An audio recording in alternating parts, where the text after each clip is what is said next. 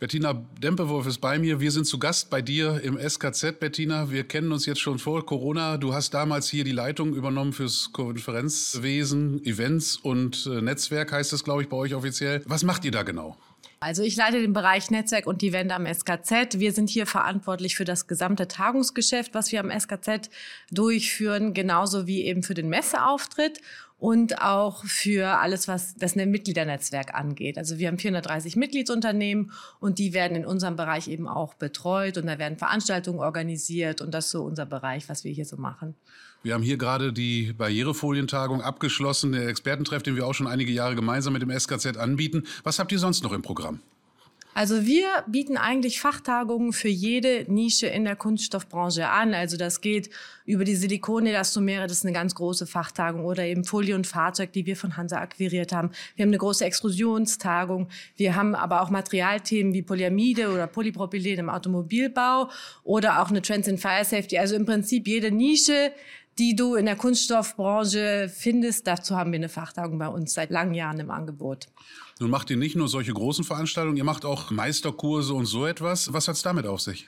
Wir sind ja vom SKZ mit der größte Weiterbildungsanbieter im deutschsprachigen Kunststoffmarkt. Und da haben wir jährlich bis zu 10.000 Teilnehmer in unseren Kursen, Inhouse-Schulungen. Wir machen auch Inhouse-Seminare, Web- Online-Kurse und bringen den Leuten das Spritzgießen bei oder das Extrudieren, Messen und Prüfen, Digitalisierung. Wir sind auch da eben in sämtlichen Verarbeitungsverfahren unterwegs, haben sechs eigene Weiterbildungsstandorte, wo man eben auch Maschinen von allen namhaften Maschinenherstellern Deutschlands findet, weil eben auch diese Praxisorientierung ein ganz wichtiges Qualitätsmerkmal für unsere Weiterbildung ist. Im Namen steckt es ja schon drin, Süddeutsches Kunststoffzentrum, aber ihr seid nicht nur in Süddeutschland. Du sagtest sechs Standorte, wo sind die? Genau, die sind eigentlich überall außer im Westen verfügbar, in Peine, in Selb, in Horb, in Halle. Überall haben wir diese Weiterbildungsstandorte, damit wir eben auch nah am Kunden sind.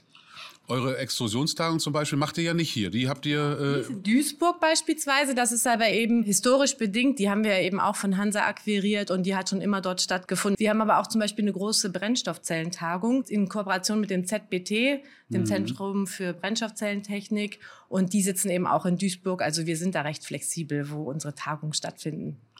Ich bin ja schon ziemlich lange hier mit dem SKZ verbandelt, schon bevor du hier zukamst. Seitdem du hier bist, hat sich das komplett gewandelt. Die Pandemie war da dazwischen. Wie hat das auf euch gewirkt? Was hat das bewirkt? Die Pandemie, die hat natürlich dazu geführt, dass wir uns komplett neu erfinden mussten. Uns hat das eigentlich ganz gut getan. Wir waren ziemlich eingefahren am SKZ und so haben sich alle Rahmenbedingungen ja komplett geändert. Die Festung ist als Tagungsort auch weggefallen. Also wir mussten uns neue Locations suchen. Wir haben neue Online-Formate entwickelt und wir haben jetzt also wirklich unser gesamtes Konzept nochmal neu erfunden und sind eigentlich ganz gut aus der Krise rausgekommen dadurch. Hat uns eigentlich einen Schub gegeben.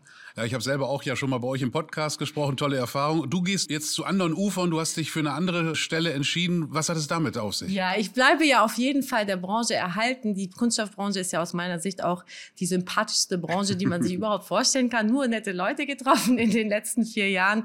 Ich gehe zu Plastics Europe. Ich werde dort die Leitung der Kommunikation übernehmen. Und wir haben da ja auch einen sehr wichtigen Auftrag, weil ich sag mal, das Image unserer Branche ist ja nicht das Beste, insbesondere auch in der Gesellschaft, vielleicht auch ein bisschen in der Politik. Politik. Und da gilt es wirklich auch für die Branche zu kämpfen und eine laute Stimme in die Gesellschaft zu sein, in die Leitmedien vorzudringen und eben wirklich auch das Gute an unserer Branche zu kommunizieren, weil wir eben auch die Lösung für viele Probleme unserer Zeit haben. Es gibt ja keine Welt ohne Kunststoffe. Die sind in allem drin. Hochleistungskunststoffe, Infrastrukturprojekte, Transport. Nichts geht ohne Kunststoffe. Ich bin ganz sicher, Plastic Heroes hat die richtige Frau am richtigen Ort. Ich wünsche dir viel Kraft, viele tolle Ideen, so wie du es hier auch bewiesen hast. Viel Glück dabei. Ich danke dir und vielen Dank für die gute Kooperation in den letzten Jahren. Sehr gerne.